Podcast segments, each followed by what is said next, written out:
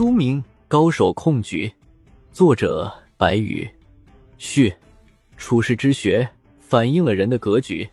中国古代史上有大量有趣、有料、有胆的故事，展现了古人的话术、见识、谋略，以及对人性的洞察和解决实际问题的能力。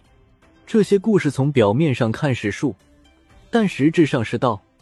如孟子《公孙丑上》中说：“虽有智慧，不如成事；虽有资机，不如待时。”对形势的分析与把握，远比盲目的行动更加重要。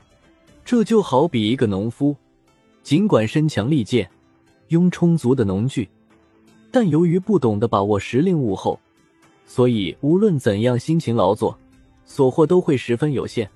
孟子所说的“成事与待时”，狭义上可以理解为借势与等待合适的机会；广义上则包含了更丰富的内容。是可以是知识储备、社交魅力、口碑影响、人力资源、自身建设。实则是机遇、关键点、客观条件等等。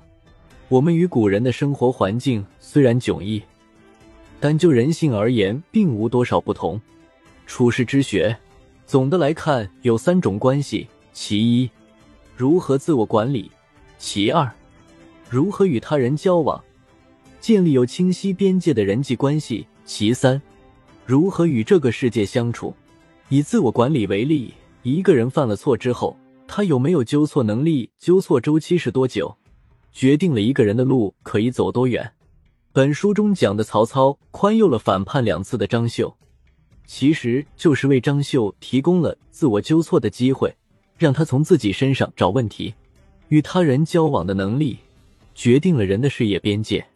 古代著名的创业家，如汉高祖刘邦、蜀昭烈帝刘备、晋宣帝司马懿追风。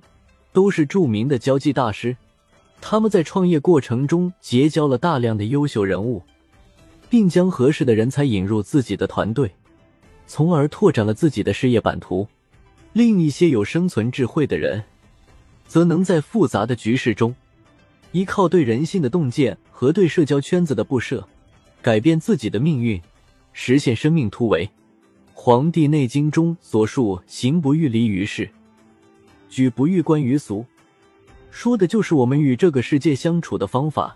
人的行为虽不能脱离于世俗，但是在行动上要有自己的认知，不落窠臼，不陷俗套，这就是高手。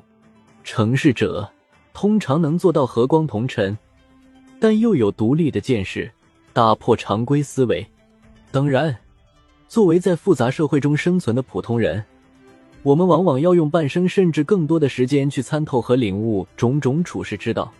不过说到底，我们仍旧要在俗世中提升自己的修为。《资治通鉴》中指出：“才者，德之子也；德者，才之帅也。”一个人的才与德，是他安身立命、成就事业的根本，是拥有交际、成就事业、解决问题、吸引他人和领导他人的核心力量。